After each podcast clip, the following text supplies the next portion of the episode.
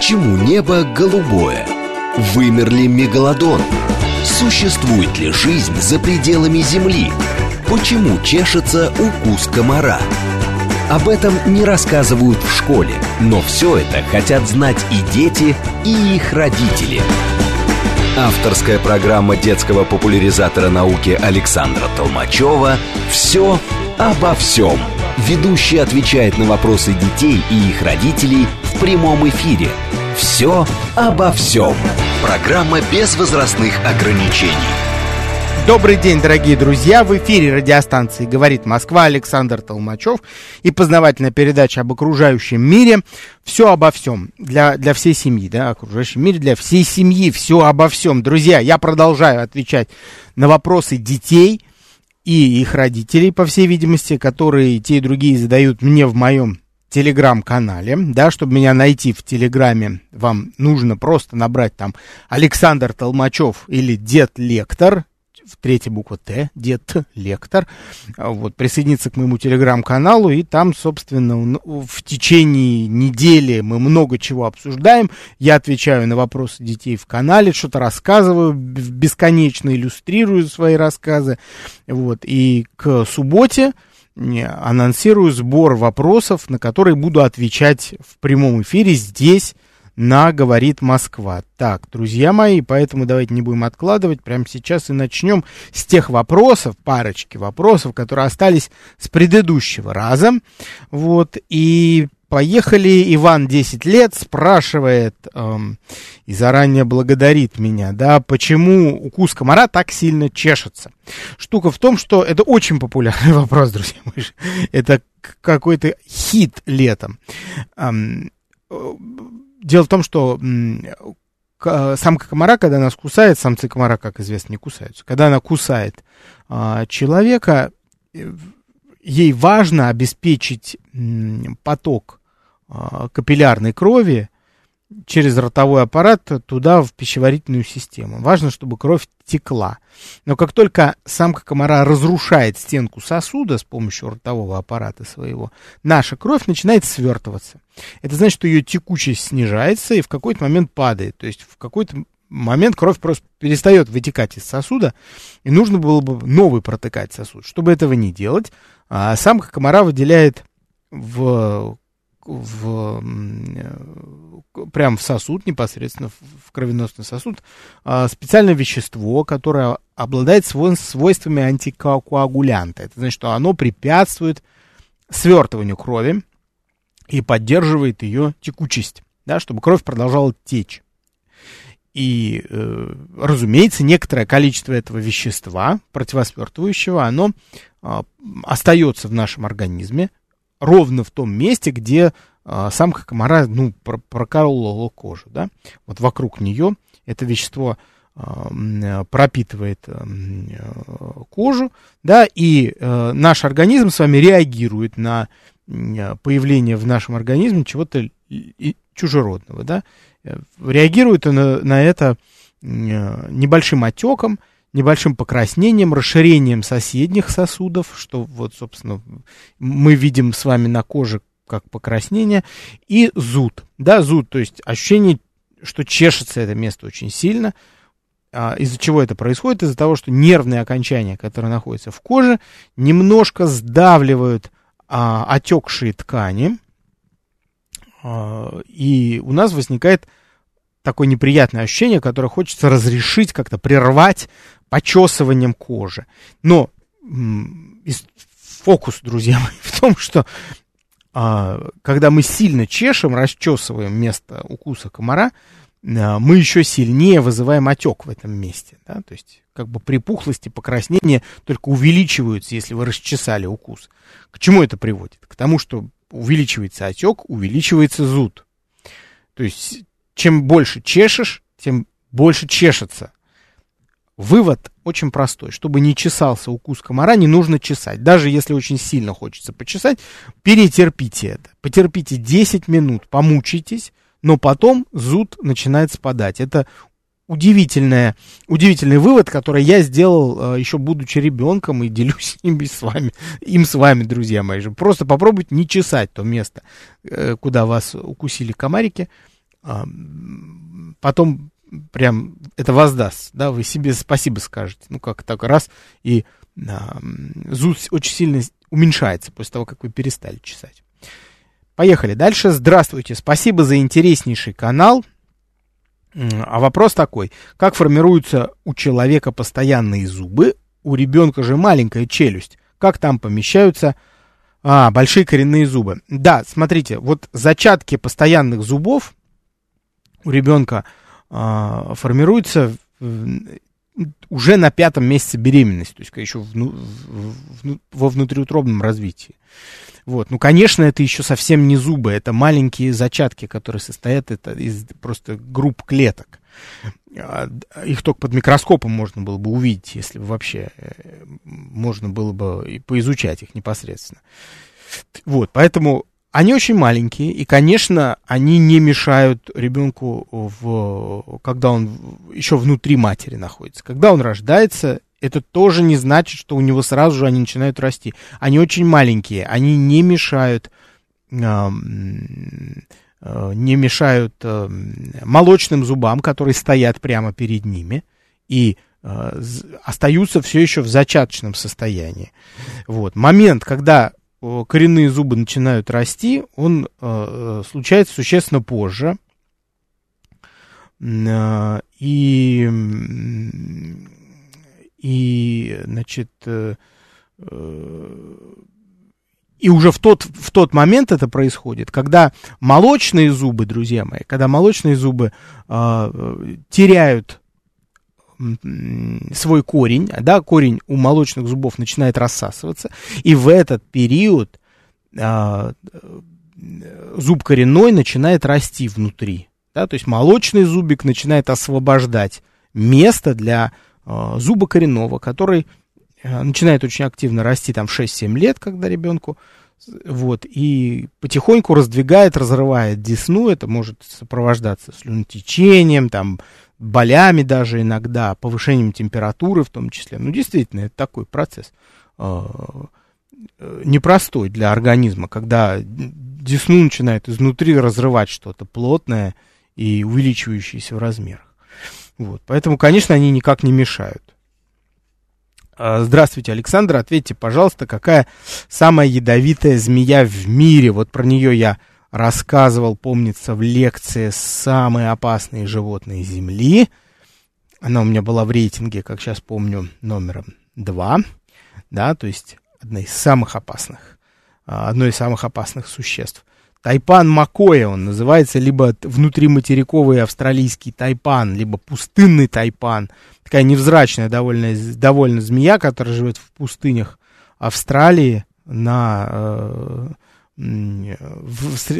прячется от палящего солнца, от высочайших температур до 50 градусов в расщелинах, ищет тень, вот, в разломы почвы заползает и очень, остается очень нелюдимым животным в прямом, в переносном смысле, прячется от э, крупных животных, прячется от человека, увидеть тайпана очень сложно, э, но вот э, если встреча это состоялась, если человек ведет себя агрессивно по отношению к Тайпану, э, проблема в том, проблема для человека заключается в том, что э, яд его, который он впрыскивает там, в кожу человека при укусе, способен убить не только самого человека, но еще 100 других человек.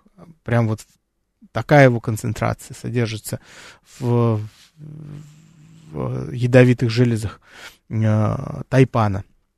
Вот, поэтому, конечно, исключительно опасное животное, которое, ну, 99 случаев из 100 приводит к гибели человека, укус такого присмыкающегося, да, очень опасно. Так, Александр, здравствуйте. Скажите, пожалуйста, чем змеи кормят своих детенышей? Спрашивает Лиза, 12 лет, Москва. Наверное, та самая Лиза, которая задает каждому эфиру хороший, интересный вопрос. И действительно, искренне хочется взять такой вопрос.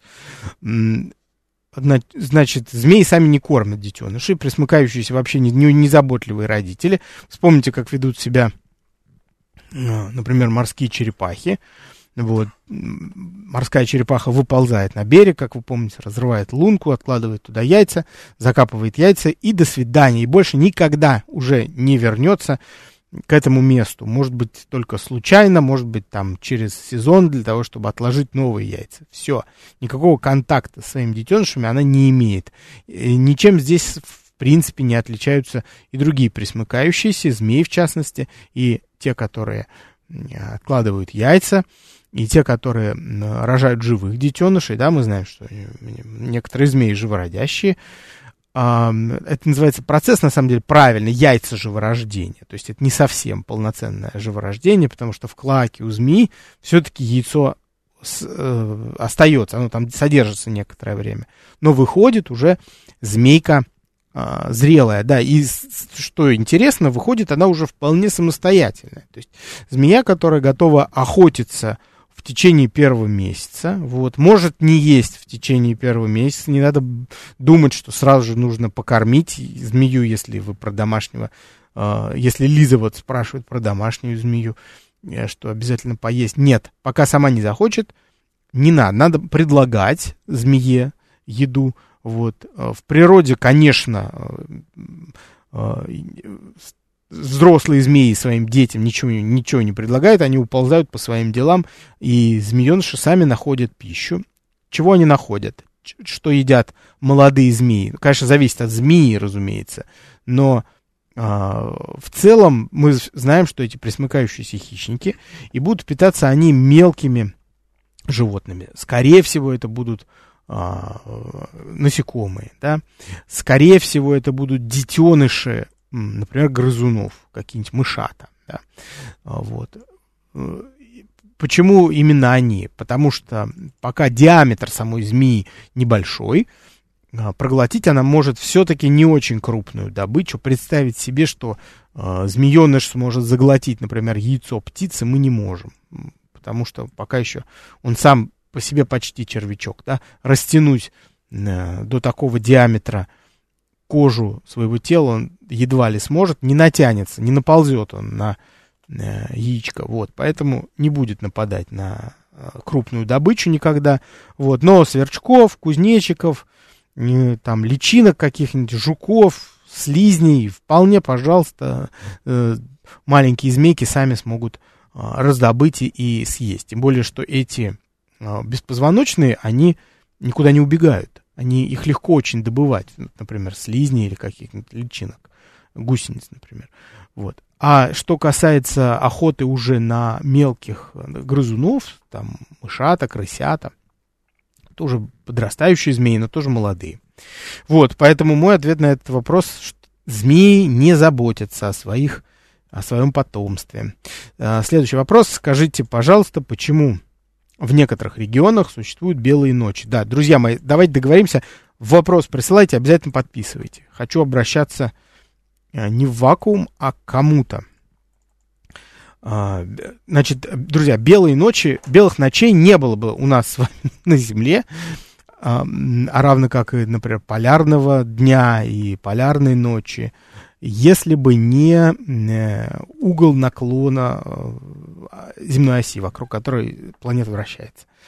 В связи с этим, это, конечно, надо показывать все на глобусе и на моделях, тяжело представить, но вот поверьте мне на слово, что именно из-за этого самого наклона оси вращения э, на северном и на южном полюсе в какое-то время Солнце практически не заходит за горизонт, либо заходит ненадолго. Происходит такое, имеет место такое явление не только на Северном полюсе и, давайте так скажем, в Северном полушарии, но и в Южном полушарии ровно то же самое. Но, когда а, в Северном полушарии мы наблюдаем, например, полярный день или там белые ночи, что, по сути, разные стороны одного и того же явления. А, на Южном полюсе мы видим что-то ровно об, обратное, да, то есть вместо а, полярного дня, то есть явление, когда Солнце а, почти не заходит за горизонт, либо заходит совсем ненадолго, мы видим обратное явление, то есть по, а, полярную ночь. То есть, когда Солнце практически не вылезает из-за горизонта. А если вылезает, то совсем ненадолго. Вылезло и снова ушло. Полярная ночь, называем такое явление. И полярный день, и, поля, и да, значит, полярная ночь явление это тогда явление, которое сопровождается вот тем, что сумерки, они вот доминируют в течение суток. Постоянные сумерки.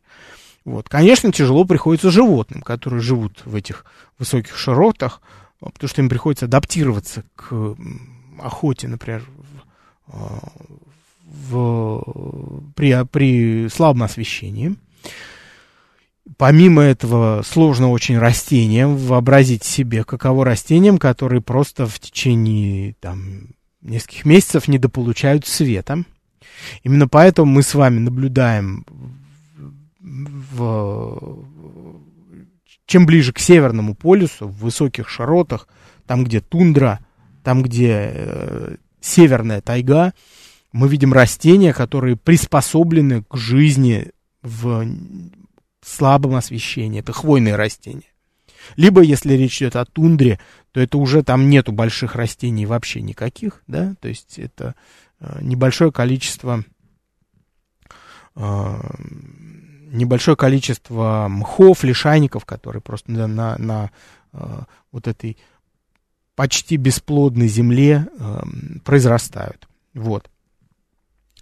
Поэтому белые ночи, друзья мои, это явление, которое мы можем наблюдать в принципе и в, и в, и в южном полушарии тоже. Ну, вот мы привыкли к этому названию а, именно в, в северном, да, в северном полушарии, э, когда ночь практически не настает. Вместо этого мы видим, вместо ночи, вот астрономической ночи, мы видим сумерки. Сумерки, которые а, сменяются в какой-то момент рассветом. То есть э, вроде смеркается, смеркается, смеркается, смеркается, до полуночи смеркается, до часу ночи, а потом уже рассвет начинается, около двух. Вот и все, вот и вся ночь. Белая ночь, говорят, да, значит, значит, ночь, которая не нуждается, э, ночь, которая сама себя освещает. А, следующий вопрос. Таня, 9 лет, спрашивает. О, кстати, хороший вопрос, потому что он продолжение прям предыдущего. Почему кошки видят в темноте? А, мы как раз заговорили о сумеречных охотниках, да, я как-то сказал об этом сейчас, что в северном полушарии хищникам необходимо приспособиться к тому, чтобы охотиться в сумерках. Так вот, э, кошки как раз относятся к категории сумеречных охотников, то есть животных, которые охотятся в э, недостатке с освещением. Вот, и глаз их приспособлен к этому. Фишка в том, что у них есть а, под сетчаткой, то есть под слоем нервных клеток на глазном дне, а, который, я про сетчатку сейчас, да, который улавливает на солнечный свет и передает нервные импульсы в мозг кошки. Под ним находится такая, такой слой, который называется тапетум люцидум, по латыни его называют, или такое, давайте простыми словами скажем, зеркальце. Вот это вот маленькое зеркальце, оно необходимо вот для чего. Смотрите, вот а, тут Э, солнеч... давайте не солнечный, а просто э, свет, даже самый тусклый, свет луны или свет звезд, которого, кстати, достаточно, чтобы кошка могла различать предметы в темноте, различать объекты движущиеся э, и фон этих объектов. Значит, свет луны тусклый очень попадает в глаз кошечки и раздражает ее э, палочки и колбочки, которые находятся вот на сетчатке, да, сетчатая оболочка глаза на глазном дне у кошки. После этого, после того, как этот э, лунный свет проникает дальше, а он действительно проникает дальше сквозь сетчатку, он отражается от зеркальца, от этого самого топетума люцидум, отражается и летит в обратную сторону, и, и сразу же натыкается на сетчатку снова, потому что сетчатка прям по соседству находится, просто глубже. Э, просто более поверхностно, чем вот это зеркальце топету. К чему это приводит? К тому, что один и тот же фотон, давайте так скажем, да, один и тот же луч лунного света дважды раздражает э, нервные клетки сетчатки кошки. То есть она получает как бы двойную дозу света э, в темноте. При том, что вот у нас такой возможности нет. Мы получаем одинарную дозу. Да, мы получили, э, восприняли лучик, исходящий от Луны единожды, а кошка дважды. И в силу этого она видит предметы, которые отражают лунный свет, лучше. Да, и не просто там силуэты их, как вот мы, например, а видит их в объеме. Как будто у нее встроен такой орган ночного видения в, в глаза. У нее просто более чувствительны, что ли, нервные клетки, чем у нас. Даже и тоже это не совсем правильно так говорить, наверное, да, в силу просто потому, что она умножает на 2 яркость а, того света, который она воспринимает с помощью своих глаз. И вот это то самое зеркальце под названием топетум, которое находится у кошки на, на глазном дне под сетчаткой, именно э, этот самый слой отражает свет, ну, например, фонаря или свет фар, который попадает в глаза кошки, которая, ну, перебегает нам с вами дорогу, и мы видим, как у нее глаза светятся. Не глаза светятся, глаза просто как зеркала отражают свет фар автомобиля, и, он, и глаза вспыхивают с той же яркостью, с которой свет э, ударил в глаза кошки. Ну вот. Таким образом, кошки видят в темноте. Следующий вопрос. Здравствуйте, Александр. Почему и из-за чего арбуз считается ягодой? Ведь он такой же большой, как и дыня, а дыня это не ягода. Смотрите, друзья, э, это большая очень путаница, и, не знаю, никогда не удастся нам все точки над «и», мне кажется, расставить здесь. Арбуз относится к тыквенным культурам, бахчевым, да, и туда же относятся и дыня, и патиссон, и кабачок, и огурец. Но все они, в принципе, с точки зрения ботаники, а, могут считаться ягодами, да, потому что у э, ягоды есть очень простое определение, под которое попадает очень много чего. Вот, но оно остается определением, там есть рамки. Вот смотрите, ягода это сочный плод, у которого есть семена внутри. Вот. Смотрите, не семя одно, да, не зернышко, не косточка, а семена. Ягода сочный, многосемянный плод. Таким образом, вот под критерий ягоды у нас точно попадает, например, а, виноград, смородина, крыжовник. А, почему бы не попасть и огурцу сюда? Помидор попадает под... Томат, я имею в виду, да, плоды томата попадают под критерии ягоды. Почему нет? Да? Но с точки зрения а, бытового языка, да, с точки зрения кулинарии, то есть язык, которым мы с вами пользуемся в быту, это скорее язык э, кулинарный, потому что мы рассматриваем растения как еду. И мы привыкли разделять их условно на фрукты и овощи по нечетким критериям, да, есть просто список плодов, которые мы привыкли называть овощами, а есть список, который мы привыкли называть фруктами. Вот. Такой какой-то ботанической границы между ними нет, потому что все они плоды. И если мы ягоду называем э, сочный многосеменной плод, многосемянный плод, то принципе и туда и, и овощи, и фрукты могут попадать э, с одинаковой вероятностью, да, потому что они похожим образом устроены. Э, так вот, тыквенная это действительно как бы разновидность ягоды в некотором смысле. Наверное, нам правильно будет сказать, что это ложная ягода такая, да? Ну, почему нет? Так и есть. Есть мякоть, есть кожура, есть косточки внутри. Вот, пожалуйста. Поэтому вполне мы можем арбуз считать такой ложной ягодой. Правильно говорить тыквенной. А вопрос-то какой у нас был? Ведь как, так, ведь он такой же большой, как и дыня. Ну, конечно, вот в этом и ответ, что ягода это совершенно не обязательно маленькая, да, ведь, например, есть э, плоды, которые ягодами не являются, хотя с точки зрения бытового языка мы их относим туда, например, какая-нибудь там, ну, не знаю, клубника, земляника, это многоорешки с точки зрения ботаники. Вот. Э, в общем, видите, да, ботаника такая, путает нас с вами, бытовой язык наш. Друзья мои, сейчас у нас новостной перерыв, после чего я продолжу отвечать на ваши вопросы. Почему небо голубое? Вымер ли мегалодон? Существует ли жизнь за пределами Земли? Почему чешется укус комара? Об этом не рассказывают в школе, но все это хотят знать и дети, и их родители. Авторская программа детского популяризатора науки Александра Толмачева «Все обо всем». Ведущий отвечает на вопросы детей и их родителей в прямом эфире. «Все обо всем». Друзья мои, всем привет, это Александр Толмачев. Я отвечаю на детские и взрослые вопросы об окружающем мире. А, вот сейчас мы поговорили про то, почему арбуз считается ягодой, потому что строго по определению э, ягоды он может ею считаться, но он совсем не похож на другие ягоды, поэтому более правильно называть его тыквенной. Да, потому что кожура у него очень плотная. Именно у тыквен, а, именно у тыквен кожура такого типа. Да? А вот, например, земляника, клубника это не ягоды точки зрения ботаники, это множественные орешки, много орешки. Вот.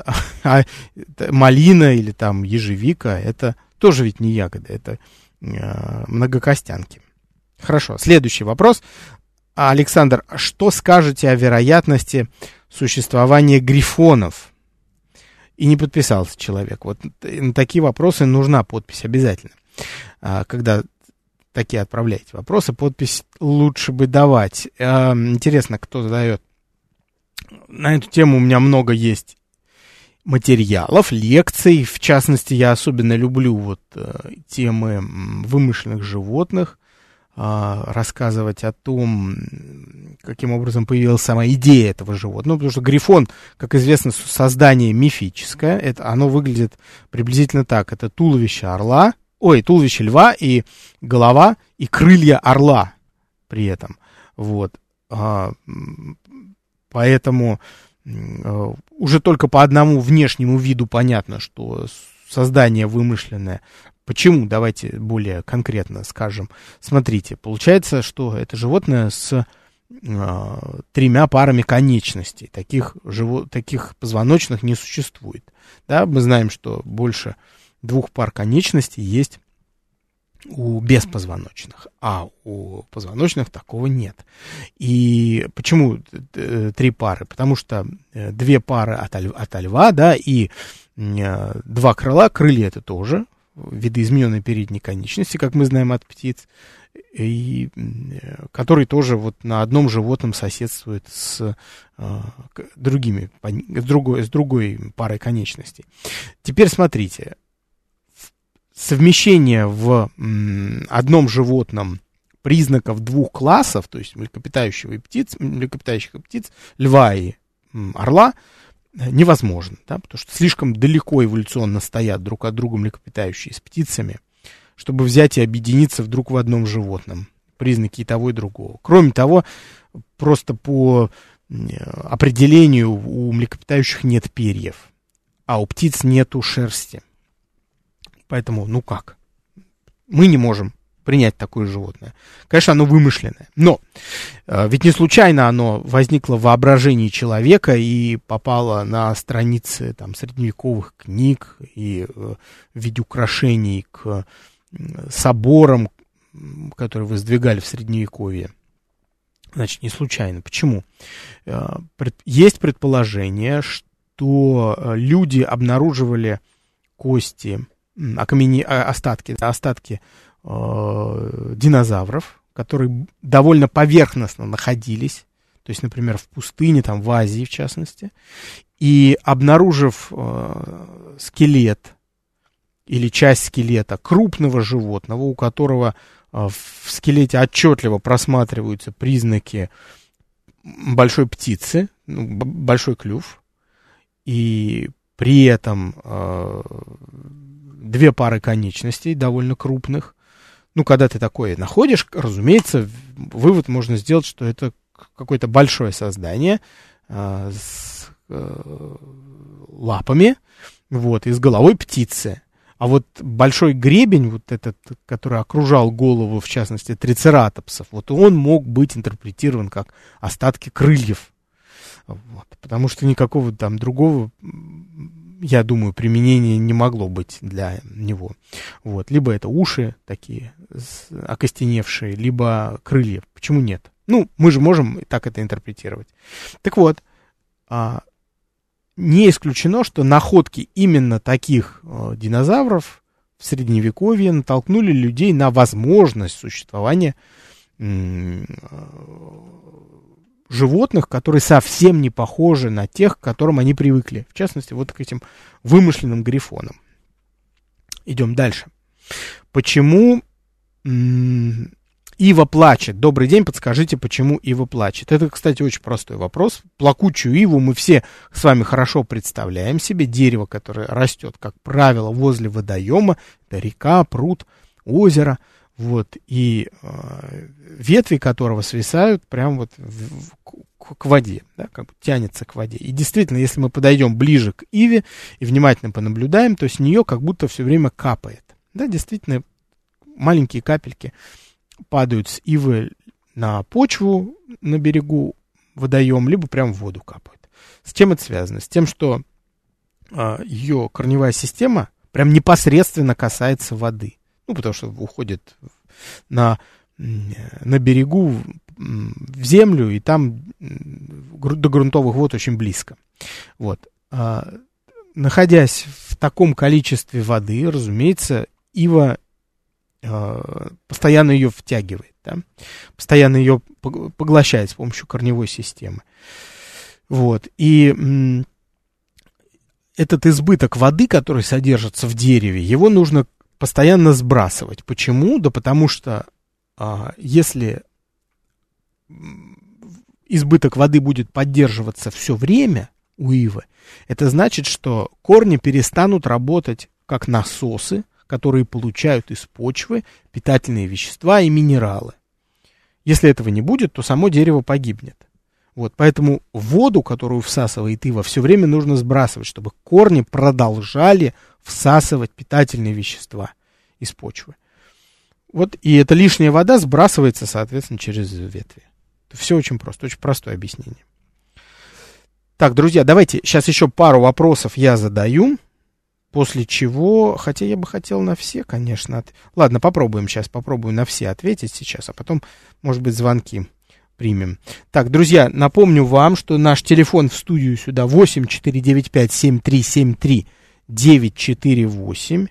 Вот, для тех, кто прямо сейчас следит за мной в моем телеграм-канале, сейчас я напомню, напишу просто в чат. Так, для того, чтобы вы не, не задумывались, как дозвониться, когда я объявлю, что начинаем звонить 7373 948. Вот все, в чат бросил. Так, а, следующий вопрос. А, здравствуйте, Александр. Скажите, пожалуйста, сколько примерно весит облако? Соня, 12 лет, спрашивает, из Томска. Э, зависит от облака, конечно, потому что есть облака поменьше, есть побольше, но если возьмем э, кучевое облако средних размеров, ну, такое, к которому мы с вами привыкли, и которое вот дети рисуют, да, такое, э, то самое, которое может преобразоваться там в грозовое, то это будет порядка до 500-600 тонн, очень большой вес. Да, облака невероятно тяжелые. И обычно, когда я рассказываю про вес облаков и то, что вот, например, грозовые тучи, которые создают эм, э, и, грозу, и э, э, там град, дождь, вот такие тучи вообще могут весить э, в миллионы тонн, огромный, огромная масса. Но когда я это говорю, разумеется, у вас возникает вопрос, и у всех, у взрослых, у детей, как выходит так, что они не падают при такой огромной массе.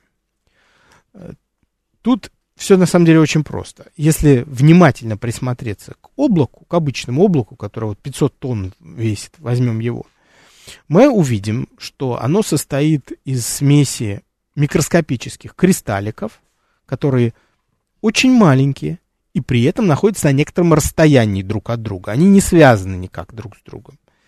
Также там помимо кристалликов есть еще маленькие капельки воды, которые тоже находятся на расстоянии друг от друга. Они как бы висят в воздухе. Масса каждого из них, этого кристаллика и капельки воды, настолько мала, что гравитация Земли, конечно, действует на них, но действует очень слабо. Если бы их масса была побольше, то гравитация действовала бы сильнее. Это первое. Второе, эм, это восходящие потоки теплого воздуха, которые всегда поднимаются от Земли, которая нагревается лучше, чем э, газ, чем воздух, чем атмосфера. Поэтому нагретый воздух, поднимаясь, вот эти микроскопические частички, кристаллики льда плюс капельки воды удерживает на весу, и они остаются парить, они не могут упасть.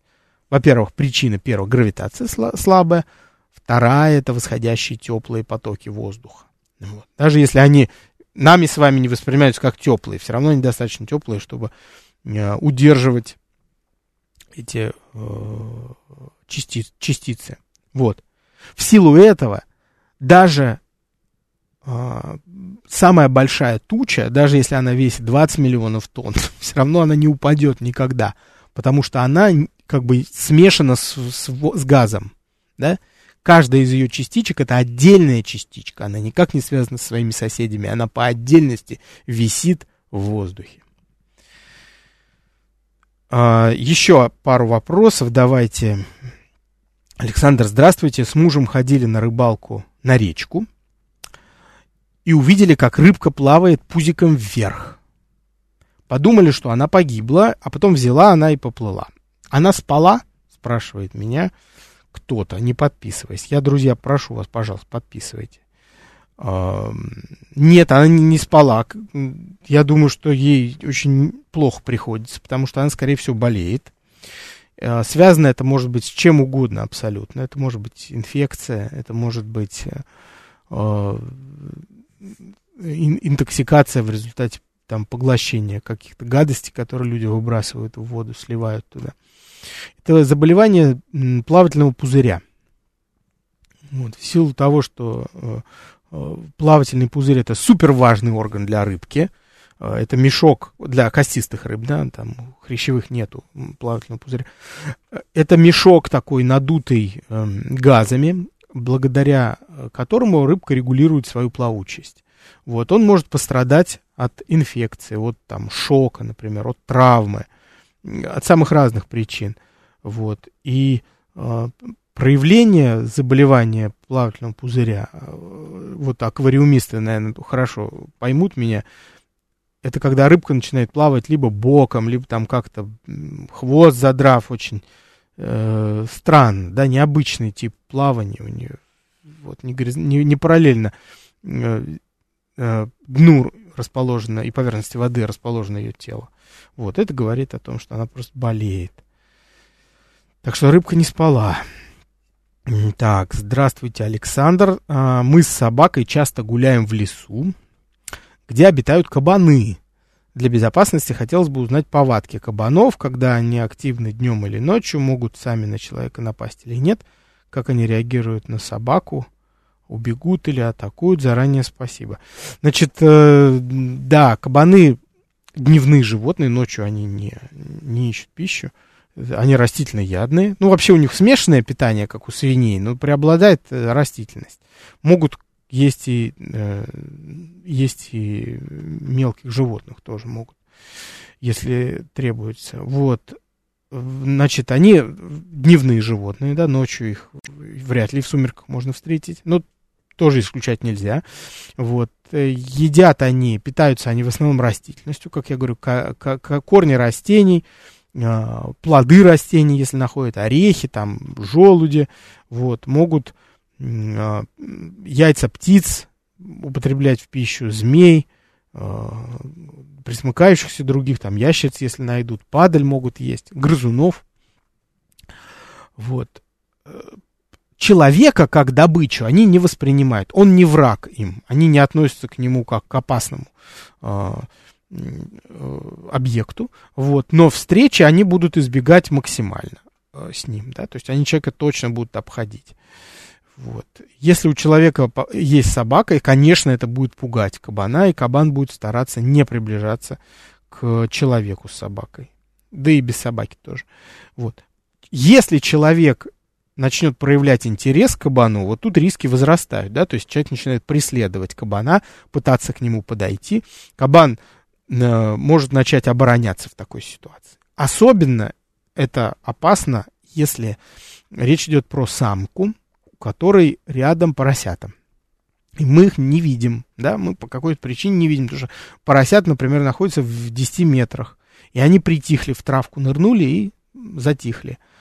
А у нас с вами вдруг возник интерес к мамаше, и мы хотим кабанчика посмотреть поближе. И вот тут мам, мамаша может на нас наброситься. У самок действительно довольно сильные челюсти и вот острые резцы, и она может кусаться.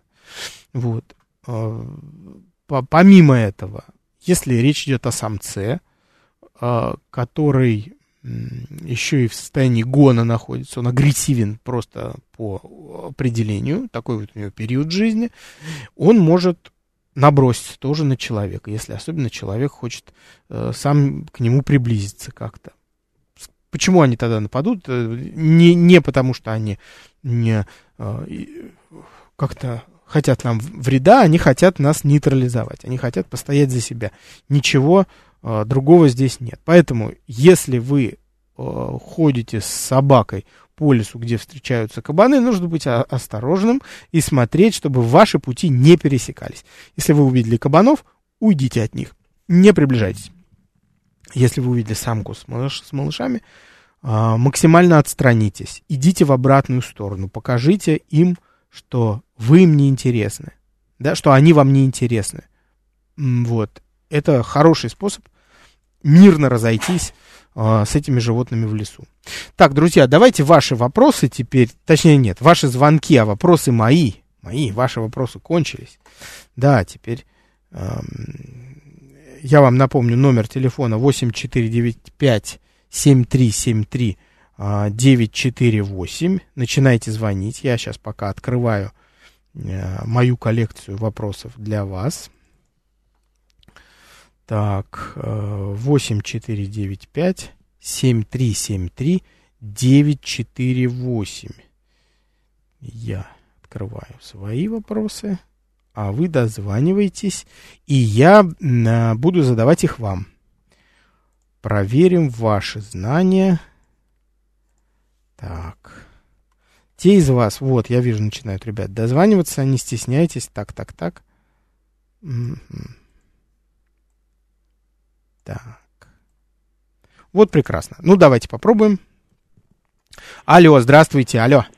Здравствуйте. Здравствуй, как тебя зовут? Давай знакомиться. Меня зовут Евгения. Евгения, мы с тобой общались, по-моему, уже, да? Да. Угу. Да. А сколько тебе лет, напомни? Одиннадцать. Хорошо. Женя, ты из Москвы, по-моему, да? Да. Да. Хорошо, Жень, мой вопрос э, к тебе будет про растение, про которое я вот на последних эфирах говорил, то ли в прош... на прошлой неделе, то ли на позапрошлой. Какое из растений, которое я сейчас перечислю, я сейчас три растения назову, какое из них смертельно ядовито, то есть может убить человека, если человек его съест? Это осина, это ландыш или это мать и мачеха? М, Жень. Осина смертельно ядовита. Ландыш смертельно ядовит. Или мать и мачеха. Осина, наверное. Осина. Осиновый кол не случайно в вампиров вбивают, чтобы они не оживали больше никогда. Ну нет, нет. Осина как раз безопасна для человека. Другое растение, травянистое, да? Ландыш или мать и мачеха. Давай, выбери одно. Смертельный яд, опасный. Я об этом предупреждаю всегда детей, чтобы не пробовать ягоды этого растения. Ландыш это или мать и мачеха? Ну, Жень, давай, какая версия? Мать и мачеха. Мать- Нет, ландыш, ландыш, Жень, давай, тогда рассказываю, слушай, слушай внимательно. Вот смотри, как ландыш выглядит, знаешь? Да. Цветок, да, такой белый колокольчик красивый. И аромат на большое расстояние распространяется. Ну, ни с чем не спутаешь запах ландыша. Так вот, в августе они отцветают, и у них появляются ягоды. Ягоды у ландыша оранжево-красного цвета. Очень красивые. И очень заметные. То есть идешь по лесу, ну точно увидишь эти ягодки. Похожи на съедобные. Но нужно понимать, что все части растения, которое называется ландыш, ядовиты. И стебель, и лист, и цветок, и, конечно, плод, в котором содержится, содержится особо много яда. Яд ландыша смертелен для человека. То есть есть его ни в коем случае нельзя. Более того, я часто привожу этот пример, что если мы возьмем с вами букет э, сорванных ландышей, поставим его в баночку с водой на некоторое время, а потом, когда ландыш завянет, выбросим ландыш, ну, скажем, через неделю, останется водичка такая уже пожелтевшая вода от из-под ландыша. Так вот, если случайно выпить некоторое количество этой воды, можно погибнуть. Это ядовитая вода, это страшный яд. То же самое касается и плодов ландыша, вот этих самых ягод. Это способ э, ландыша защититься от млекопитающих, от того, чтобы их ели млекопитающие. А вот некоторые птицы вполне хорошо и спокойно могут питаться э, ягодами ландыша и не погибают. Вот. А ландышу-то этого и нужно, потому что им они стремятся, чтобы птицы ели их ягоды, именно птицы, потому что птицы могут улететь на большое расстояние и распространять естественным образом семена этих ландышей. Вот, Жень, вот тебе такой, э, такая тебе памятка, да? Э, то есть ландыши да. ни в коем случае не пробовать на вкус никогда и запрещать всем, особенно детям, которые любят тащить в рот э, все новенькое. Вот, Жень, спасибо тебе большое. Ну, видишь, значит, с пользой звонок наш с тобой состоялся. Это здорово.